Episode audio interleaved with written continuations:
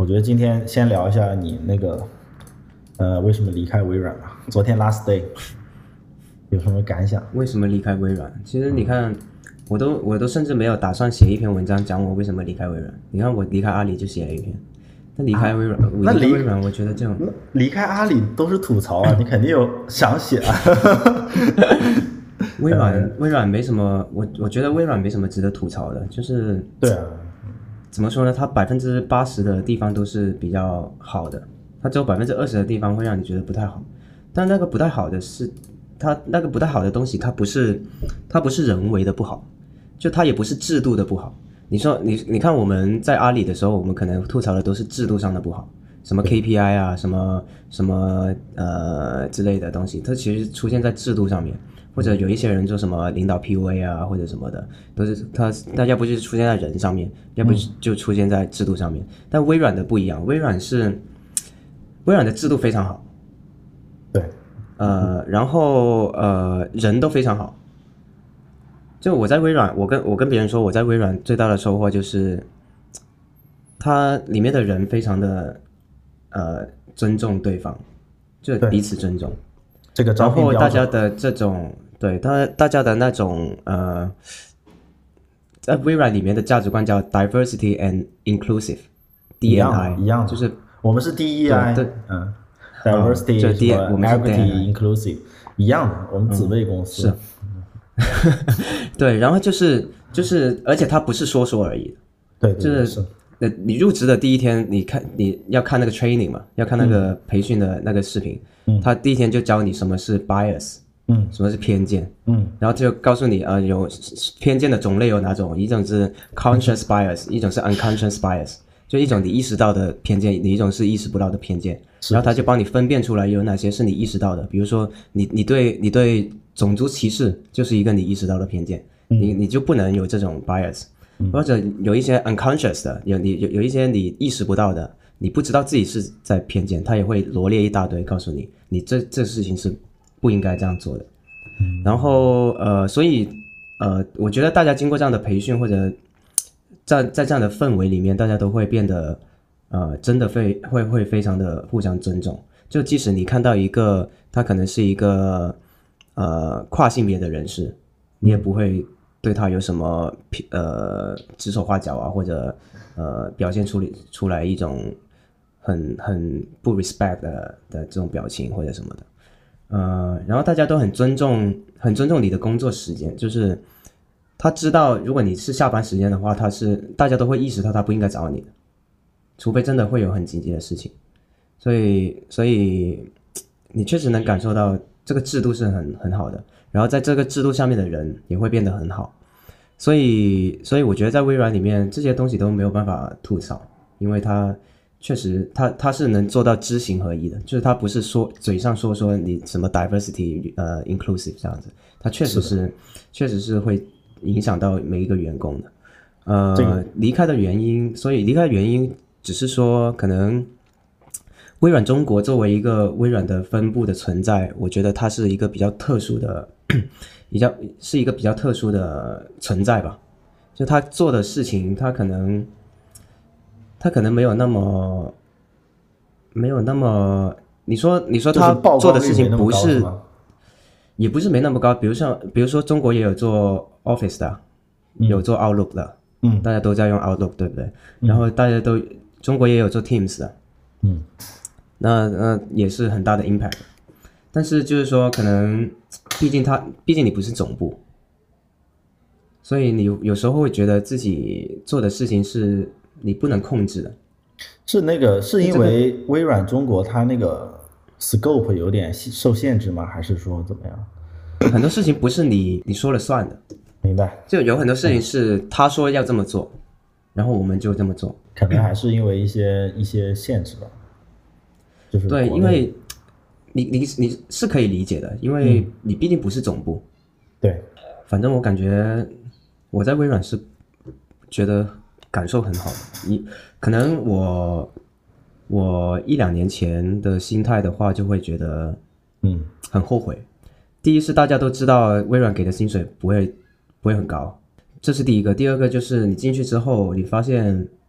发现你做的事情其实很很很无聊，就无聊到你你真的我从来没有，哎，这样说会不会不好？就是我从来 我我可能以前在阿里啊什么的，这这公司虽然有点累啊，但是但是会觉得自己还是稍微有点成就感。成就感，对，对，但是在微软里面做的事情就更加更加多的是一些修修补补，或者加一些 feature，嗯，呃，就比较觉得自己好像只是一个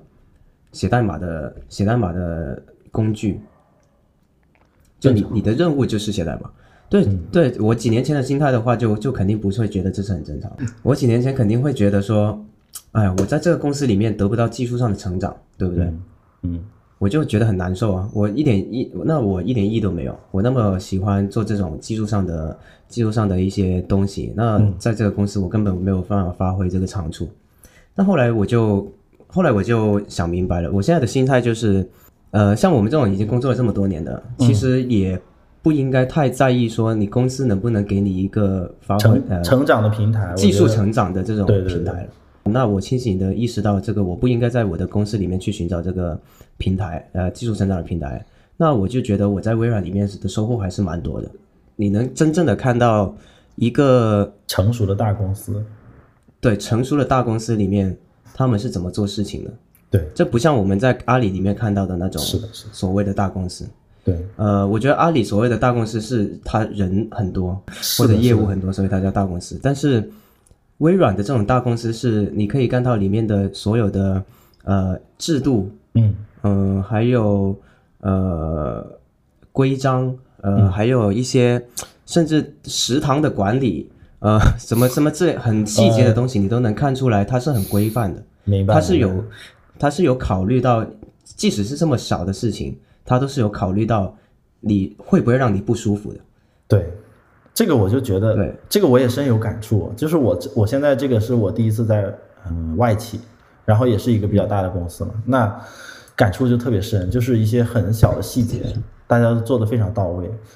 嗯，对，不知道这个是什么原因造成的，就是呃阿里跟这些外企的区别。而且我刚刚还想，就是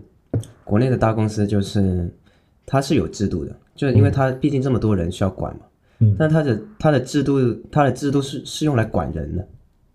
哦，对，这它的它也不一样。对它的制度的主要核心是用来管管理，没错没错，它不让你做什么东西，不让你做什么东西。对对或者说你应该这样子，你应该那样子。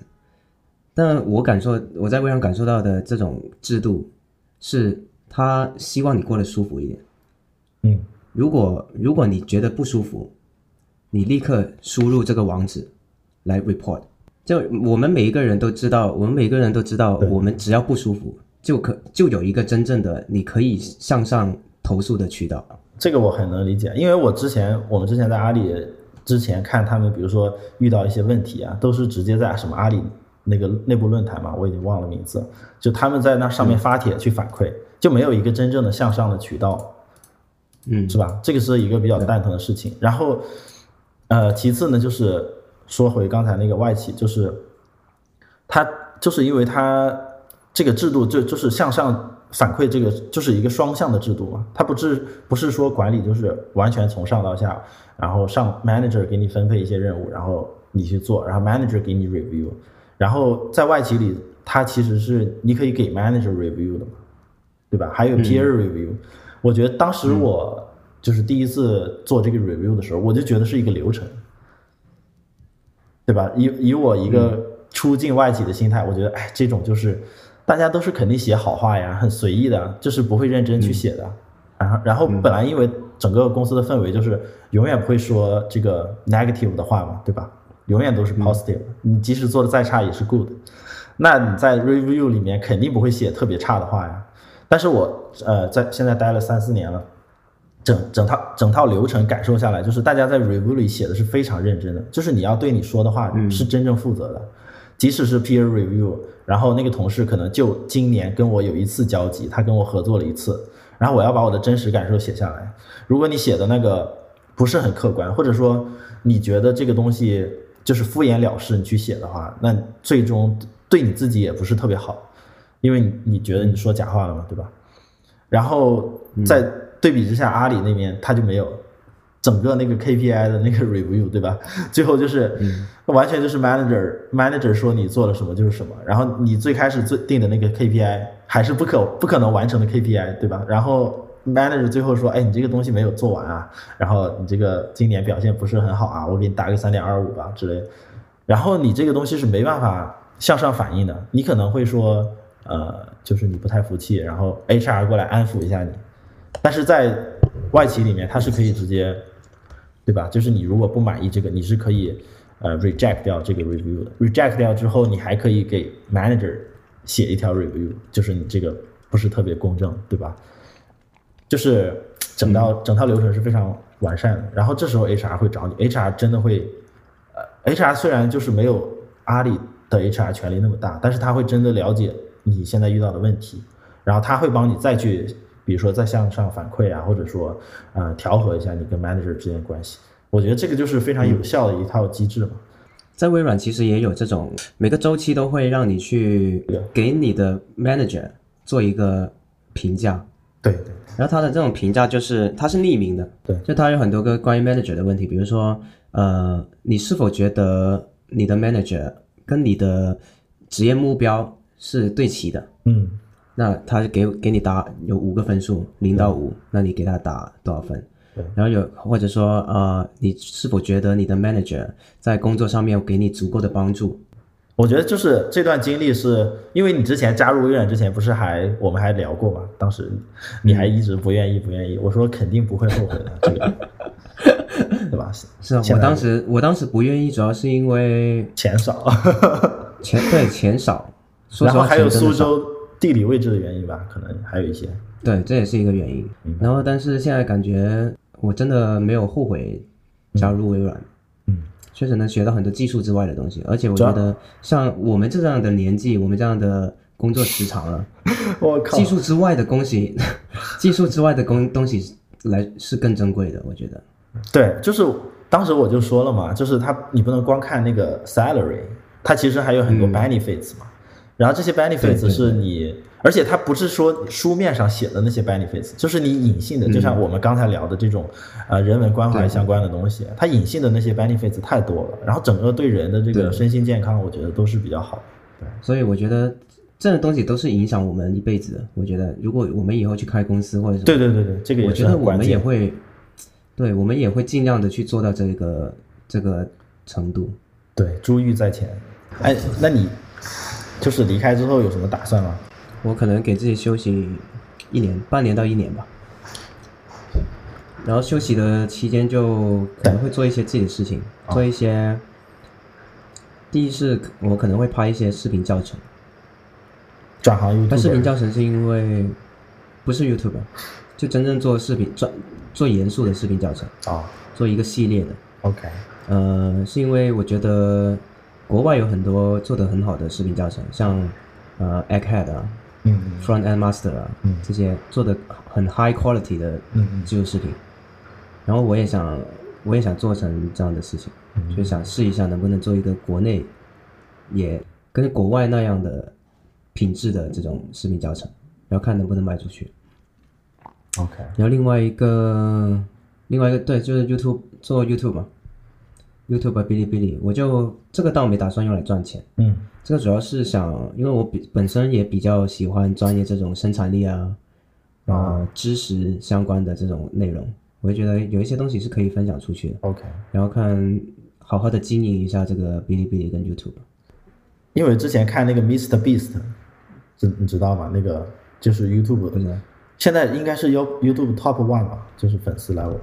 Mr Beast，他他现在做一个节目，那个成本太高了，好像要一百万美金，就一个节目一个视频。他拍什么？他就拍一些奇奇怪怪的东西，反正就是他现在是顶流中的顶流吧，钱也特别多。然后之前的那个顶流，反正就是 YouTube 有一些顶流嘛，然后他们之间有一次分享交流这个事情，就是说怎么做 YouTube。他们说，呃，迟早都会成功的，只要你一直发。然后，关键是这个发的数量跟频率，就是跟普通人的期待期待值是完全不一样的。就普通人期待，比如说发一百个视频，总能成一个吧，就是这样的感觉。百里挑一嘛。但他们的概念是说，你是做视频要分批次的，就 Mr Beast 他直接说五百个视频，五百个视频做。然后我当时听完就震惊了，他说你先做五百个视频看一下有没有人看，嗯，然后他说等你做到第五百个视频，你的思维就会又变了，然后你就是你不能把把五百个视频当做一个视频的这个心态来做，然后就会成功。然后我当时听完震惊了，就是走量，大家先先走量。对，然后就是另外一个想做的就是想多接点一对一咨询嘛。啊、o k 也挺好，也挺好。对，呃，因为我觉得接一对一咨询，第一是我能赚点钱，第二是我觉得这个对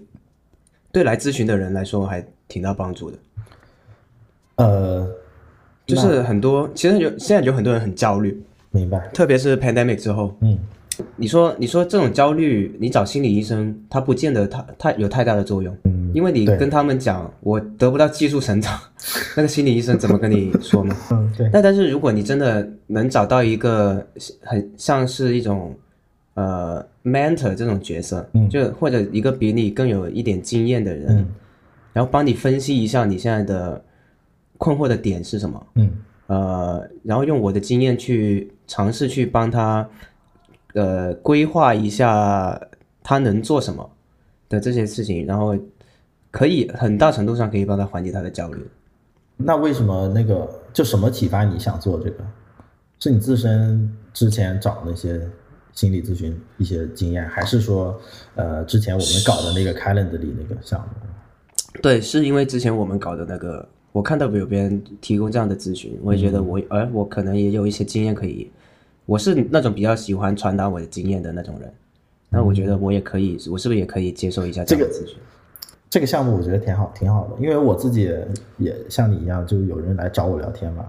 然后，就就像我我们之前也聊过，对吧？然后他说，呃，他他问的问题可能都非常简单那种，然后都是我们这这个年纪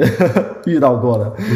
然后你就会给一些你自己的经验嘛。然后我起初觉得，就是我起初觉得这个东西是一点用都没有，因为我只是相当于把我的经历跟他说了一遍，然后可能会提供一些呃方案或者说一些方法，就是帮他走出困境什么的。嗯。但是我发现后来就是真的有人觉得这个很有用，然后他嗯，对对对，他还私信我嘛，就是或者说就真成成为那种经常聊天的朋友啊，他就直接跟我说，哎，之前你跟我聊的那个真的，一下就让我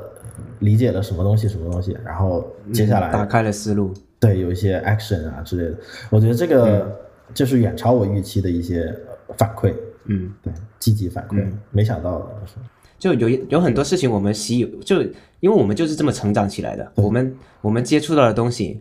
呃，都让我们觉得这种东西是习以为常的。对但是对于另外一个人来说，他们成长的环境不是这样子的，对，所以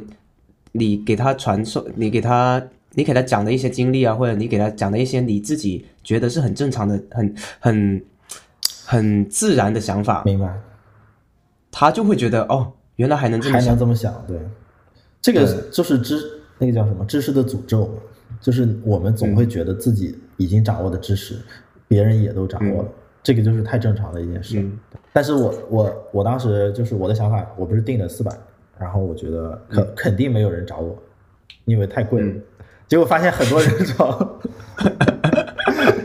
就是也没想到的，然后嗯。呃，我记得印象深刻，就第一次总是印象深刻的嘛，对吧？然后第一单，呃，是一对那个夫妇，他们想来香就是夫妻，嗯。他们想来香港，然后他们那次找我的目的，因为我们在那个你去 book 你的 calendar 的时候，会写一些描述嘛，你想咨询什么问题，嗯。然后他当时给我呃写的描述就是他想来香港，然后看一下香港生活的情况，还有怎么拿到香港身份之类的。然后我一看哦，这个我正好会，我我就没怯场，然后就接了。接了之后聊得非常开心，对。然后他们他们现在就是好像，我不知道他们现在有没有真的去香港，但是他们之后问了我一些所有的问题，我都解答了，然后他们觉得非常有帮助。因因为我是真的当时在香港生活嘛，然后比那个他去问中介啊，还有问一些网上的人啊，就是更直观的感受到什么是香港的生活。这个当时其实对于他们问对比他们问中介，你这个便宜的多了。对对对，是的，是的，而且就半个小时，感觉就解答了他所有的问题。就而且我们都是程序员嘛，他了解的，他想了解的问题就是程序员想了解的一些问题，正好我是在经历的一些问题，然后当时就觉得，哎，好像还挺好的，所以后来后来有人找我，我都厚着脸皮都点了接受，嗯，体验还是对体验还是很好的，就是竟然有人愿意花钱跟我聊天，然后聊完之后反馈还挺好，所以这个 都是以前没想到的。有很多别人给你的问题，其实你并没有一个很标准的答案。嗯，但是如果这个时候你能分享一下你自己的经历给他，他能从你的经历里面悟出一点道理出来，得到一些启发。对啊，对啊，都是这样。是你可能没办法给他一个直接的答案，说啊你应该怎么样怎么样怎么样。嗯，但是如果我跟他说，哦，我曾经遇到了一个瓶颈的时候，我的思考方方式是怎么样的，他会从我的思考方式里面去得到启发，他就觉得说，啊，我以前没有用这个思路去想过这个问题。对，但是我每次都总觉得就是因为我自己啊，不过我自己是很少焦虑的，但是我也会遇到瓶颈。就是遇到瓶颈的时候跟别人聊嘛，然后就是你说的，跟别人聊他的经历会给我一些启发。但是我每次这个时候我都在想，是不是我的经历太单薄了，还是说，就是思路为什么会这么局限？明明就是一个很简单的事情，为什么就想想不到那边去？啊、都总会有这种反思，你知道吗？就不不懂。每个人的每个人的生活环境都不一样，就对这种思想还是会有很大的影响。有一些局限啊，就是对，我最近在读那本书叫《The Psychology of Money》，它里面就讲了这些东西。嗯他说有些你看上去别人很 crazy 的一些花钱的手段，或者说他们的对金钱的想法，你会觉得很 crazy，但其实他不是很 crazy，嗯只是说你跟他的那个成长环境完全不一样，嗯，他对金钱的看法就完全不一样。对，这个这个也是，所以成长环境就决定了我们思考方式的不一样。嗯，就像可能我比较愿意冒险，别人有一些就很怕冒险的人，他从你的冒险的经历里面就会得到很多收获、很多启发。对，所以我我刚才那个就是我的困惑，就是我觉得就是你说的嘛，每个人他的那个思维广度他是不一样的，但是如何能增加自己的思维广度，我觉得真的真的蛮难的，因为看书我首先看书是一个渠道嘛，对吧？但是我觉得收益其实没有那么大，因为很很多首先书你。呃，看过之后，你相当于顺着那个思书的思路思考了一遍，可能会打开一些新的想法。但是呢，就跟我们听过很多道理，过不完那个过不好这一生一样，就是你听听懂了，但是你是真的懂了吗？还好像还还差那么一点点，对吧？就是真的遇到某些事情的时候，嗯、就就像我们就像写写代码一样，你知道有那个 API，但是你可能真的调那个 API 的时候，你才知道那个 API 是真正做什么的。才能看到它的返回值，对吧？然后你像生活中的经历也是，你比如说，就就比如说我来香港，呃，我来美国之前，我为什么写，呃，就来了之后写那篇文章说来来美国之后那个对信息的感知不一样，就是因为我觉得我来之前做了很多攻略，比如说如何办信信用卡，如何办那个银行卡、呃电话卡，就买如何买车这种相关的东西，那你心里都觉得大概有数了。但是来了之后，发现实际情况真的差太远了。然后你对虽然跟网上的攻略不一样，但是它又有百分之八十的内容是雷同的，剩下的百分之二十，你真正感受到的那个才是真正能打开你那个思维局限的地方，对吧？你就说，哎，怎么还能这么搞？原来原来是这样，这样它它这样就 work，就跟你之前看那些美剧，呃，比如说我最喜欢，我也不是最喜欢了，就呃大学时候对我影响比较大的那个美剧《Shameless》那个美剧，它里面不是经常小偷小摸嘛，就是去那些店里面，就穷人的那个社区，他就直接不付钱，可能去一些店里就拿走东西了。在美国，我觉得为什么会这样？来了这边发现真的就是有人就这样，对吧？他你从超市出来，你从沃尔玛或者那个呃宜家出来之后，店员就随便考看一眼那个你的小票跟你那个车上的东西，你你多装了一些东西，他不会发现的，或者说他发现了觉得无所谓的，这个又不是我自 又不是我自己东西，是店里的东西，对吧？嗯对啊，就是就是这种真切的体验才是能真正打开思路的嘛。可能我这个例子不是很恰当，但是我我我觉得就是大概就表达这个意思。所以我觉得如何能呃打开自己思维的局限，就一个是看书，一个是多经历，第三个就跟人聊天嘛。但跟人聊天跟看书这两个其实就是还是没有那种你真真去真真切切的去经历得到那个感受比较深。嗯，是啊，所以说，我我其实我其实刚刚你说这个事情，我也想到第一个解决方法就是读书。嗯，然后我后来想，就是读书，反而你读那些非虚构类的东西，就是那些工具书啊，或者教你一些什么技能的书，或者或者一些方法论的书，其实并不会对我来说，并没有对我很大的帮助。对我最大帮助的，反而是那些虚构类的小小说。对，是，对一些很神秘主义的一些很哲学的一些小说，嗯，呃，这个对我的影响是最大的，因为它跟你经历很像，有就代入感，它？你读完它，就好像你经历了一段东西一样，啊，没错没错，只是说你不是真身的经历，所以你读那些虚构类的小说的时候，你经历了那一段东西之后，你会觉得哦，原来人还可以这样子活，原来是可以这么想的，嗯，明白，然后对，然后这这就跟我之前就你关于那个体验的呃那个说法，其实我之前看那本《悉达多》啊，那本《悉达多》其实里面也是我为什么很喜欢那本书，就是因为它里面讲的就是这个事情，就它里面讲的一个很简单的一一个事情，就是一个人叫悉达多，他他然后他很崇拜那个他很崇拜那个佛陀，嗯然后，但是佛就佛陀有一个教义，然后说你怎么样，你怎么应该怎么过，应该怎么做，你应该成为一个怎么样的人。然后大家都很崇拜他，悉达多也很崇拜他。但是有一天他就发现，他在这个教义里面得不到他想要的东西。对他虽然觉得这个教义很完美，他教的东西很完美，但是他总觉得缺了一点什么。嗯后来悉达多就自己去寻找这一个他想要得到的东西，他不知道是什么，但是他就去寻找。嗯然后就讲了他寻找的这个经历，然后这个经历对他来说才是真正他要他要的东西。很多东西，就它里面的核心的观点就是，很多东西只只有你在体验过了之后，是啊是啊，才是有意义的。所以我之前，我以前，我很久之前，我看有人问，呃，有人问那个《冰与火之歌》的那个作者 Martin，、对吧？有人问他，读书的意义是什么？读不读书有什么区别呢？Martin 就说，不读书的人他只活过一次，读书的人他活过很多次。那那个悉达多你是看的书吗？还是？书啊，呃，我之前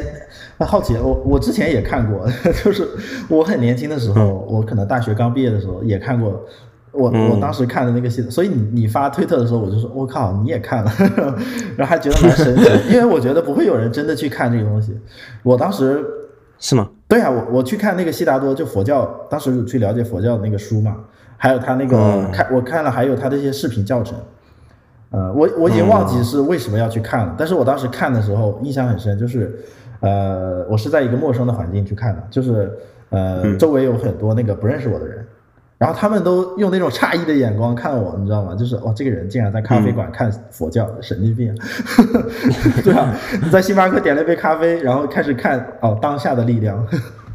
就感觉不太正常的人。对，然后然后咖啡馆他们会闲聊嘛，他们跟我聊，就说，哎，你为什么要看这个？所以我当时看到你你也在看，我还说愣了一下，我说怎么回事？这个东西是很大众的东西吗？我这本书其实挺多人看的，应该是吗。？我当时看的第一个想法是，神经病！果然是每个人都有每个人的烦恼。你看这富二代，富二代，富二代成这样了，还要说自己还不满足，嗯，觉得觉得觉得人觉得这个世界不不应该是这个样子，然后要去做沙门，他们那个叫沙门啊对做苦行对僧。对对，是。他然后哎呀，这这里可以给大家讲一下这个桥段，嗯就是他离家出走，他跟他老爸说他要出门做沙门了，然后他老爸不愿意，啊，对对对，然后他跪他跪在他老爸那个房子前面三天三夜，嗯，最后他老爸就心软了，就说你去吧，然后他就去了，他就去去去去做沙门，然后什么衣服都没得穿啊，然后吃的就靠，要不就不吃，要不就靠别人化缘之类的。后来他做了一段，他做了几年沙门之后，有一天他遇到了一个妓女，那个妓女非常漂亮，嗯，他被她深深的吸引，然后他就过去说：“我能不能亲你一口？”啊，大概是这个意思吧，具体我我忘了，反正就我我很喜欢你，就跟他表白，我很喜欢你，但是那个妓女跟他说，我喜欢的是有钱人，哦，不，如果你没有钱，我不会让你亲我，我也不会喜欢你，所以等你有钱的时候再回来吧。啊，然后悉达多听到了这个之后，他就刚好认识了一个商做 businessman，、做了一个认识了一个商人，嗯。跟他去跟他学商业，然后跟他一起赚钱，然后跟他赚钱赚了一段时间，他又成为了一个很有钱的人，嗯。然后再回去找那个妓女，那个妓女就很喜欢他，然后后来他又他又出走，他他他后来跟这个女生呃跟这个妓女在一起之后，嗯。他又开始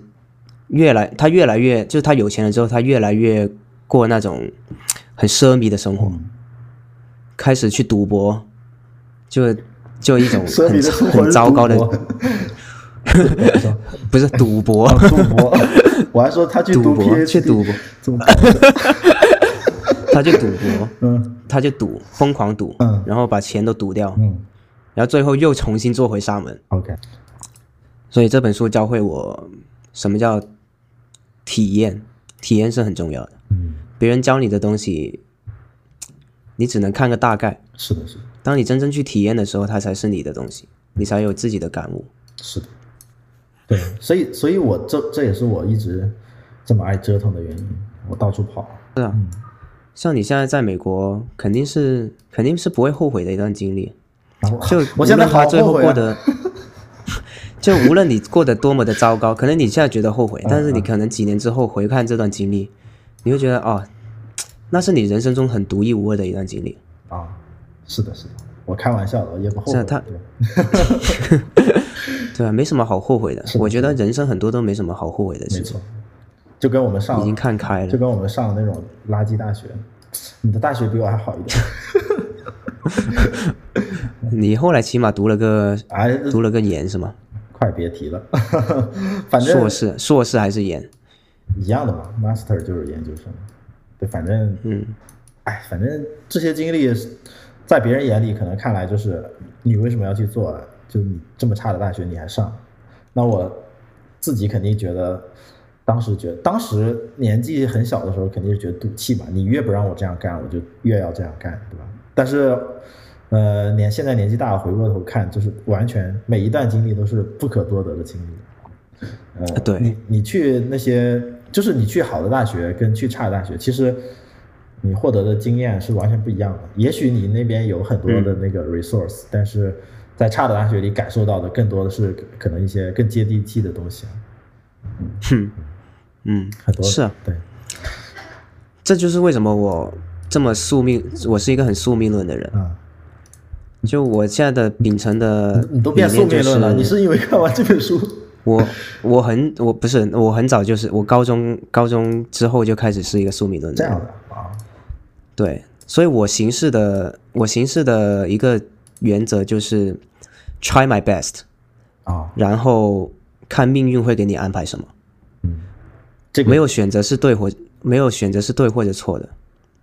但是你一定要尽尽力而为，嗯，对，对我特别能理解，但是我是。我感觉这个也不算宿命论，这个，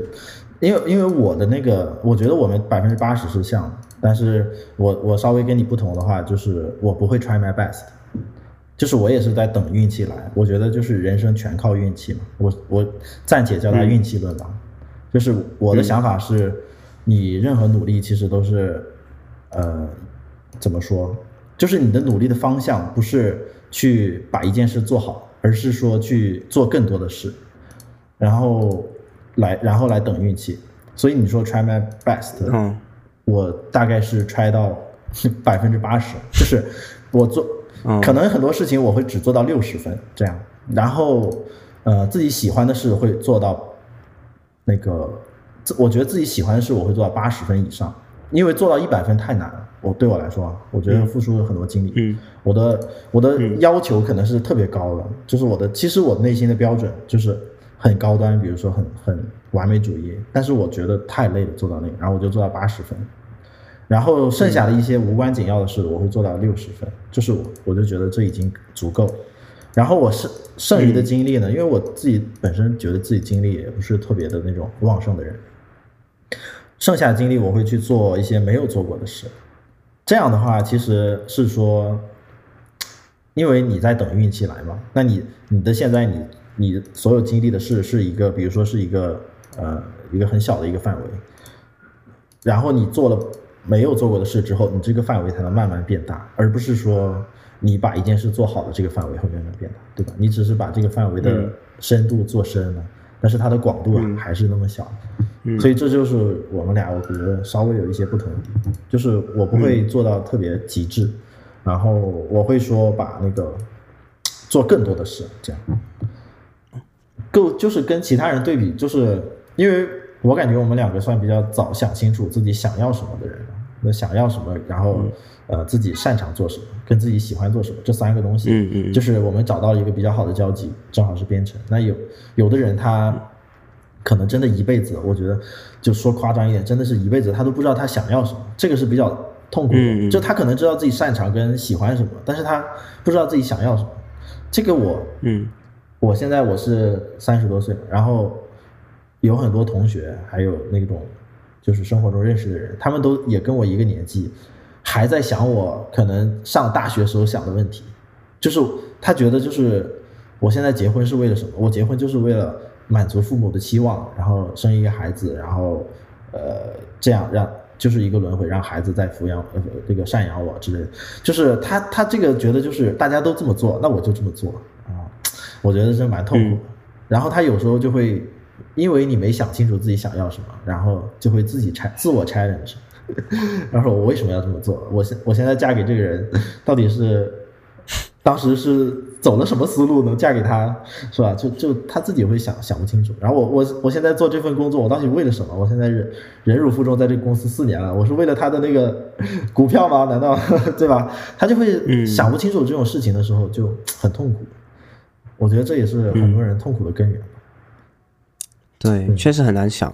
我们算是比较幸运了。那真幸运，幸运。对啊我，我连知道什么自己想要做什么都是一个幸运的东西。对啊，我觉得这个刚好碰到一个人，很幸运，刚好碰到一个人，他妈六年级开始写 PHP，然后告诉我他写了个网站，然后我才知道什么是编程。要不是真的遇到这个人，我都肯定不是现在这个样子。而且还是我转我转了转了学，我才遇到了这个人。就这如果不是让我转学，我都我都碰不到这个人。是的，是的。呃，前段时间那个老高那个视频，随机嘛，是啊随机的那个碰撞，红红点啊什么的。嗯，那个视频我看完之后，我说，哎，这不就说的是我吗？我就是这种 等着别人、等着运气来对啊碰我的人。对，是啊，我觉得最主要是我们承认运气的存在。嗯，我们能，但是我们能主观控制的事情是在于我们能不能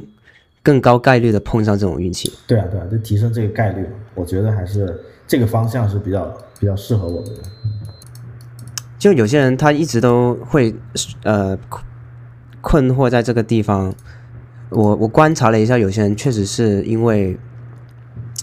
他们一直在处于一个被动的状态。嗯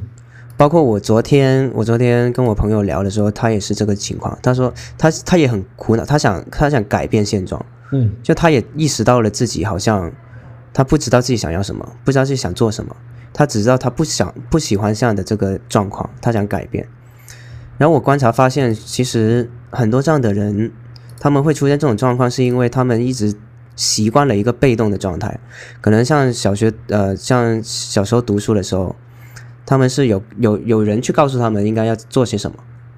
你要你要读你要读书，你要呃考试考学校，然后都是有人规划好你应该做什么的，然后他们正好恰好有很多人是能做得很好的，就读书成绩能能能读得很好，读书读得很好，对，然后这种人更加的更加的被这种被这种被动的东西去吸引，嗯，然后他们就更加习惯了这个被动的状态。是，然后等到他们出来社会之后，突然之间，你切换到一种你需要变成一个主动主动的形式的时候，嗯他们就很难转过来，他们就会困惑了对。所以我昨天就是跟他说，就是我觉得他是很聪，他是很聪明的人，他刷力 code 可以刷刷刷很很非常难的题目的，嗯。但是他只是不知道，因为因为对他来说，他说对他来说，对他来说，刷力扣只是一一个任务，一个 task，嗯。那他就去做力扣嗯。就行了，嗯，那他就认真做力扣，他就能做得很好。对，那我我其实很羡慕这样的人，说实话，我很羡慕这样的人。但是，但是这样的人，就就像他也会有自己的烦恼，就是他能他知道自己的 talent 在这里，嗯但是但是他不知道要怎么运用这个 talent。嗯那我就我就只能跟他说说，你可以多去尝试看看我们技，因为他说他还是想做技术的，但是他只是不知道做什么。嗯我就说你可以把你的被动的状态化成一个变成一个主动的状态，嗯你要去主动的去把自己浸泡在这个技术圈子里面，嗯。你去看这个圈子里面在发生什么事情。嗯。比如说你像你你你看 Hacker News，看 V2X 嗯，这种社区，你不说里面贴贴贴纸质量高不高还是什么的，现在质量，但你起码得你，就就无论你质量怎么样，你你得你你得把自己转变成一个主动的状态，嗯。你主动把自己沉浸在那个圈子里面，你能看到我们这个圈子里面的人在干嘛。就像看 Hack News，我知道每天在 Front Page 上面可以看到全世界的程序员他们最关注的东西是什么，有哪些链接，有什么文章，嗯。他们在关注什么，或者在 Show HN 的那个板块、看一下大家在做什么自己的作品。嗯。然后通，你首先得有这种主主动吸收这种咨询的想法，你才能发现去去甄别出来你到底喜欢做这个还是喜欢做那个。对，这个不然的话，你就只认识到自己的 talent，但是你不知道自己，因为 you don't know what you don't know，、嗯你不知道你不知道的事情，对。所以只能解决的一个问题是你主动的去沉浸在更多的资讯里面，就主动的去挖掘它，然后去看到你本来不知道的东西，对这个然后去再做一个分辨。是的，这个我感觉就是还是就是不主动的问题，就是很多人他其实是啊，你说现在信息这么，简直是无限量的信息就供应在网上，然后你通过搜索引擎可以搜索到任何东西，但是很多人他首先他不会有搜索的这个意识，就是他其实他不知道他想要搜什么，所以他连那些 keywords 都不知道，这就是一个很大的问题啊。然后第二个是他即使搜了之后，他也不会去行动，就是他可能看一看，就这个就是比较痛苦的一点。很多人他自己不知道自己要搜什么，就是把被从被动转化成主动是 挺难的一个转变的，可能像像我这种，我这种是没办法才能才才要主动。像我我我高中成绩不太好，你需要另寻一条路，你才能你才能活下去的这种状况，你才会强迫自己变得主动，也是，是吧？如果你你说如果我成绩一直很好，我他妈还要主动干嘛？我就享受这种被父母夸、被老师赞这种状态下面多爽啊！真的是爽，是吧？我我我就对，小时候体验过，对，但我我是觉得，对，这就又回到我们最开始讨论那个环境造就人的问题，就是因为我的父母可能，嗯，就是在这方面给我的输入太少了，所以很多事情是我自己去想的，自己独立思考的。嗯他们比较具，就我最近看那个《漫长的季节》啊，就他们那个不是你，你不知道你看了没有？就是讲那些东北大厂嘛，其实背后的核心根源是讲那些厂。里面有句台词就是：“这个厂就是我我们的天，我们这个世界就是生活在厂里。”然后他那个父母就是在厂里老员工了嘛，他的父亲都是厂二代，就他爸是厂长，这样跟我就是差不多，我们都是北方人。然后我的父母也是一模一样，就是觉得整个厂子就是最大的世最大的世界，然后他们觉得人最好的归宿就是把呃进厂，所以他们就想把我送进厂，这一模一样。我当时看的时候觉得真的太像了，然后所以导致这样，就是他们给你的输入就会局限在这个厂里。即使即使是他可能会有更好的机会去看外面的世界，但是他觉得这个厂就是最大的。然后我当时去，你说我高中的时候看俞敏洪啊、那马云啊、那个柳传志啊，嗯对他们来说遥不可及。他他一看柳传志，嗯呃，是是，那个叫什么卖脑白金那个叫，反正就忘记了，史玉柱吧。巨人网络那个什么，然后史玉柱，看到我看这些人的传记的时候，他们就说哇，有什么用？世界好大，你不是他们说你看这个有什么用啊？最终还是要进场的，那就他们他们这个对啊，然后你很多事情我就会说，是这样吗？是真的要只能进场吗？什么这就是这些问题我会自己去想嘛，想的很早，然后就会催生出知道自己想要什么，就我不会想要进场的，这个是最最首先是第一个第一步嘛，你首先你要出去，那出去之后，你慢慢就会又又去思考你自己想要什么。比如说我毕业了之后去了上海，然后我当时也是一脸迷茫，大学生一进社会，从被安排到自己主动，就是一个很难调整的过程嘛。啊，到底想要什么？然后想了很久，最后，哎，最后想想，可能还是想要做一个那个有态度的这个技术人吧。就可能当时想的没那么远，但是就觉得这个方面是最吸引我的。首先你要把技术技术搞好。呃，其次你要有一些影响力，就是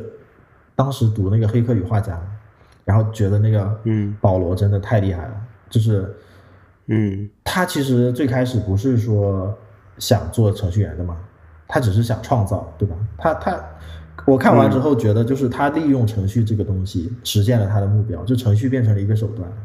然后嗯，他的核心在于他他写了那么多文章，然后做了很多创造，就写文章也是创造。他做了很多创造的事情，然后最后又创创建了 Y Combinator 去帮助那些想创造的人，就是他这个整个思路是一脉相承的。所以当时我看完，对自己的感想就是，我也可能也要做一个，就是嗯，给这个给这个怎么说，利利用这个编程的这个技术，首先我喜欢它，然后利用我喜欢的东西去实现我想要创造的一个价值。这个就是当时想的很很雏形，但是就是已已经往这个方向靠了。最起码知道有一个方向，然后你就可以去搜索，就是你你会有那些搜索的 keywords，对吧？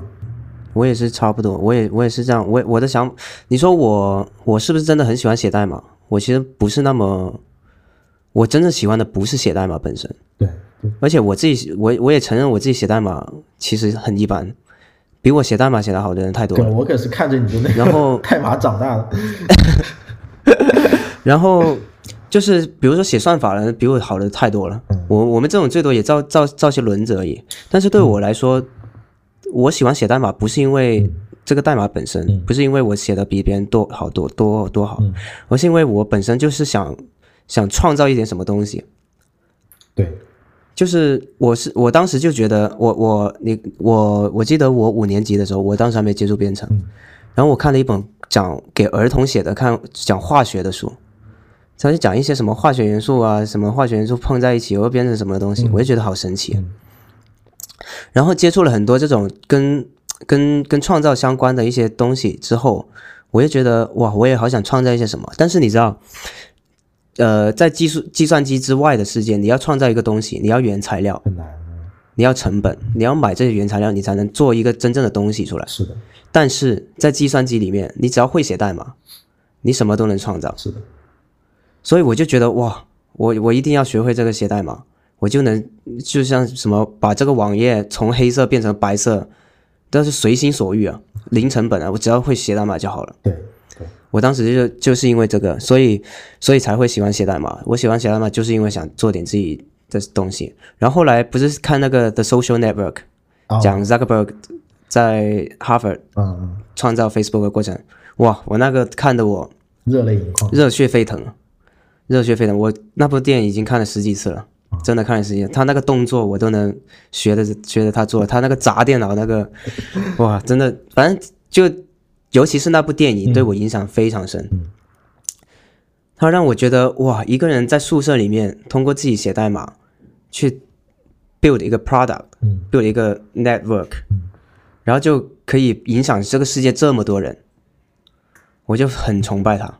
对，当时我就去学 PHP，当时你就去学 P，真的，当时我就学 PHP，Happy Ending 啊，这个。我是那个，我是那个，我是那个看了那个电影之后开始学 PHP，呃，还有 MySQL，OK，第一次接触了 Linux，啊，然后就想要做一个像 Zuckerberg 一样用 PHP 写个网页出来，可以，可以，可以，就反正就是我，我也是。我也是会有这样的想法，我就想创造一种东西，所以我就我昨天也是跟我那个朋友说，我说我说我们会写程序的，在这个时代，真是真的是有 privilege，时代的宠儿，我也觉得，对啊，真是有 privilege 了。嗯，这种 privilege 是我们直接掌握了生产资料，我们能创造生产资料，这个是比较恐怖的，其实，对，你你看没有计算机的时候，我们当个老板多难啊！嗯，我们得有本钱，一步一步白手起家，白手起家才能造一个工厂出来。我们现在计算机学了点代码，写了几段代码都能都能卖多少钱多少钱。那别人不会写代码的就没有这个机会，对，或者说他只能雇人去去去做这个事情。那我们要珍惜我们这个 privilege。嗯，我觉得是吧？对，我觉得写代码确实有一种有一种魔力，它其实主要成就感就是来自于那个自由的感觉吧。我我前段时间不是还教我老婆写代码，她学会那个写前端嘛，然后发现真的就是哇，好有意思，就是只要一行代码就可以实现这样这样，之前都没有想过的事情。是啊，真正有意思的是那些并不没有那么高深的东西。对就是你很多很多真正有价值的东西，都是那些很普通的 task。比如说，有个人他想他想批量的把这个东西转换成另外一种格式啊对，的东西对，那他他可能不不会写代码，他就手动一个一个搞。嗯那我们会写代码，写个 bash，我我们可能甚至写一行 bash 就帮他一秒钟把他半小时的事情给做完。对。这才真正有价值。你你让他十十美刀买你的这个这个一行 bash，他都愿意。是的，是的，对。但是我觉得就是也会有一些问题，因为我们像我们都聊了这么多次，就会有一些就是怎么说包袱，就是你会觉得这个东西我只要写代码很快就能实现，为什么我要去买这个东西？或者说他这个东西很就是很容易觉得别人做的东西没有价值，我觉得也是一个问题。不知道你有没有这种，感觉？我我不会这么想，你不会这么想吗？就是我比如说我们我我跟你相反啊。是吧？我我有的时候，哎，倒不是我有的时候，就是我其实大多数时候吧，跟其他人聊也也是这种感觉，就是呃，赚程序员的钱是很难的。他们会觉得这个东西，尤其是程序员，他会觉得，哎，这个东西我还要付费，这个完全不合理，对吧？我我我自己都能写一个轮子，但是他肯定不会自己亲自去写，但是他心理上觉得，哎，这个东西我自己都能实现，我为什么要给他钱？有这种有这种时候，我跟你相反，啊，我我的想法是，就是比如说我会订阅一些付费软件嘛，比如举个例子，像 Readwise、Read Readwise Reader 那种嗯稍后读的软件，我就会想，我肯定也会想，这个东西如果我自己做，我要做多久？啊，我能不能自己做？我就不用它了。我我肯定会这么想的，但是我就会去去想，哎，如果我要做，我我能做得到这个水有它百分之八十吗？我就不说，我就不说百分之一百的复制了，我能做到它百分之六七十、百分之八十吗？如果能的话，我要花多长时间去写这个东西？嗯如果我如果我要写，我要写多久？那我写这么长时间，我能像他一样卖得好吗？就我能通过它赚钱吗？对，我知道，或者说，如果我不通过它赚钱，我做这个东西的时间的时薪有没有我的订阅他的那个东西贵？对我明白，这个我也会考虑的，一模一样。然后，对，让我就会，然后想着想着，我就觉得那直接 直接直接付费算了。对，但是我刚才说的那些是针对其他行业的，你懂吧？就是我们我因为我们本身对程序员这个行业了解嘛，那你看到一个 app 或者一个 web 那种 SaaS 什么的，你自然会你就会心里对它有个估值，然后就像你刚才那个估值的模型一样，你就会最后决定去买它。例子，就比如说反正传统行业吧，你就觉得他在那里，就像你说的，一个一个去拖文件这种工作，好像就是没有我们那个一行代码的价值来的高，就是经常会有这种情况出现，你会觉得好像他做的事情没有那么高的价值，所以我我我自己时常提醒自己，就是一定要，因为有有我年轻的时候有一次，好像是自己写了一个什么工具吧，然后发到朋友圈里，然后朋友圈说哇，还是你们程序员厉害，然后我们这些做什么的都好挫啊，都没有。然后他发这句话的时候，我当时觉得他说的那个话很卑微，然后我当时觉得哇，不至于这样吧？就是其实你的工作也有你的价值啊，没没没，不是说我我这个代码一一写出来，你的那个工作就完全没价值。就像现在 AI 出来，难难道其他工作就就会消失吗？我觉得也不会。所以我当时看完这个，因为他说的那个话就是触动到我，我觉得他真的把自己放的太低了。从那之后，我就会。经常反思是不是别的行业那种，就比如说修理工，他去拧螺丝对吧？拧很累，那你用机器，你你开发一个机器对吧？你你用一个全部自动化的机械，你全都用编程可以实现啊，你去搞，那他的他那个修理工之前工作就没价值吗？也不是，所以我我有时候我我是愿意这种自己反思的人嘛，所以我有时候会会觉得其实也不是说。程序员有太多的那种优先权，只是说我们可能做的东西效率更高一点，然后可能产生的价值稍微大一点，但是不能否定他们那些嗯其他行业传统行业的价值。对，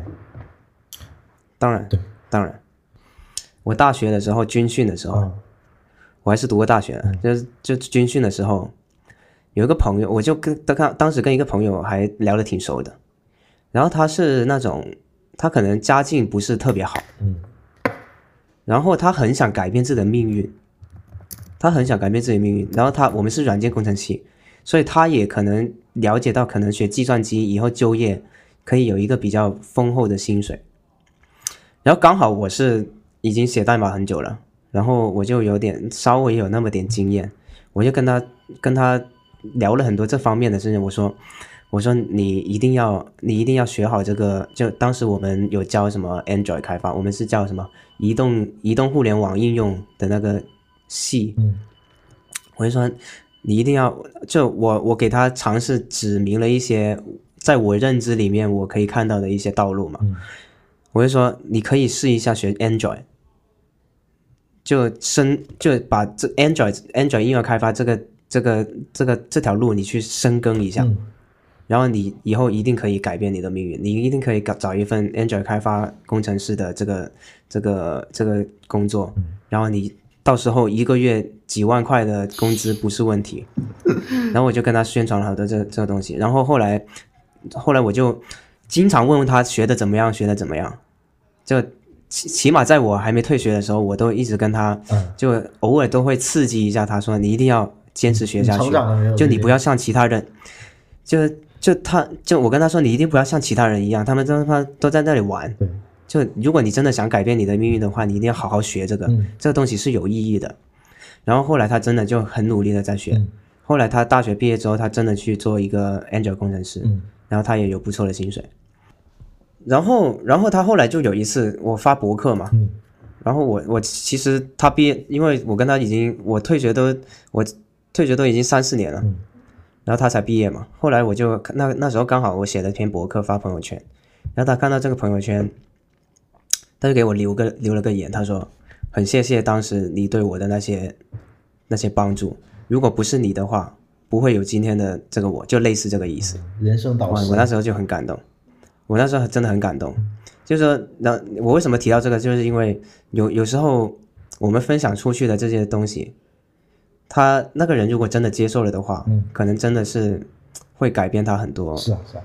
然后我又我就我就觉得说，真正的能做到一些事情的人，往往就是这种，他会接受你的分享，会接受你的建议的那些人。是啊，我们要我们要 open mind，就把自己先打开。对我小时候也是受了你的影响，走上了编程之路。我操，别。我们什么？我们什么时候认识的？我说实话，我都忘了，忘了。但反正我第一次看到你是真的是看到你的代码才知道，就是那个帖子，就是我什么代码？就是你写的那个呃，什么浏览器里那个 MongoDB 的那个那个库。真的假的？真的。那时候你不是十六岁是吧？是在上高三。对啊，就很小嘛。然后我就看，我操，那真是惊呆了。我是大学嘛，然后。我看到你那个帖子，我说我操，人家十几岁都写出来这种代码了，我还在这干什么？我 说还写什么 C 加加？然后就是你看完 看完你那个帖子，我当时就科班教育的话，它是 C 加加、Java、C Sharp，就这些传统语言。然后我去我才去学的动态语言，就是你那个当时是用 JS 写的嘛？然后我去看了一下 JS，感觉好简单，就然后然后当时了解了一下 JS，但是我呃当时的梦想是想成为一个 Android 的工程师，但是幸我也是。对幸运的是那个 后来转前端了，对，然后 JS 反正就是认识 JS 那个语言是真的是看到你那个帖子，啊，其实视野是很窄的，对，你是我的人生导师啊，看着你的代码长。我，操，别看着你的代码长大都是运气。对，这因缘交我说实话，那。个代码写的很烂。但是 API 很好啊，API 是跟 Mongo 的那个 API 是一致的嘛，对吧？对，对这个想法是很好的。对对对对，所以你很早就实现了那个 IndexedDB 浏览器的 IndexedDB。有有点像。对啊，所以你看，代码都不重要的，代码写的多烂都不重要，但这个想法是很好的。对，我觉得就把东西做出来是最重要。就你看你的这件事情产生的价值是代码之外的，啊，对吗？就是我也没想到。对啊，你想到这个，你你的这个库可能做出来没人用，但是对对，但是你的那个帖子却启发了我，所以这个就是，哎，真的好像一下就回归主题了，对吧？就真的很好。嗯是，当时我看完，真的印象最深的不是你那个工具有多好，然后 API，我我当时知道 Mongo，、然后我看到那个 API 是但是我印象最深的是十六岁这个年龄，然后我当时我靠这么年轻，然后哎呀，好好羡慕，好佩服这这种感觉，赶紧去学。我以为我之前一直以为你你在你在搞笑，没有啊，所以才说看我代码长的。没有啊，没想到是真的，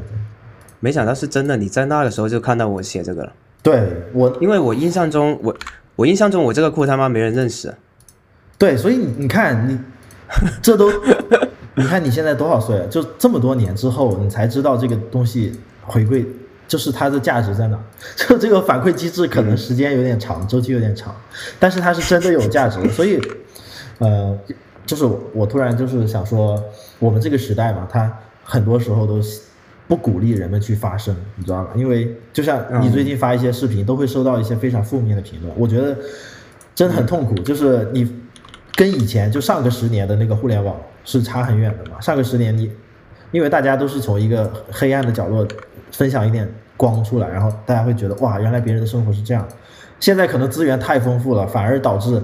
你分享一点东西出来，别人会觉得，你看人家有更好的这个样板在前面，你还说这些是吧？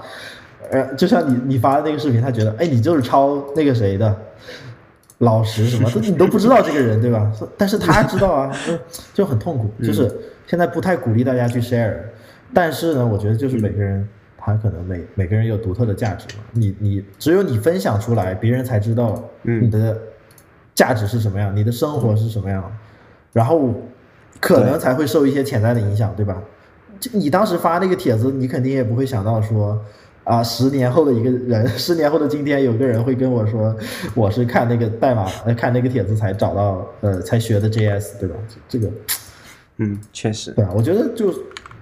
可能就自己去 share 吧，不用管别人，对，所以大家要多分享一下。有有很多人就是也跟我咨询的时候也说，他们也想打造自己的一个所谓的个人品牌，嗯但他们觉得写博客不知道应该写点什么。但是我觉得什么都可以。有很多东西可以写，而且别人都知道，那又怎么样？对啊，你有独特的那观点，也要也不缺你，也不缺你多一个你啊。对对对，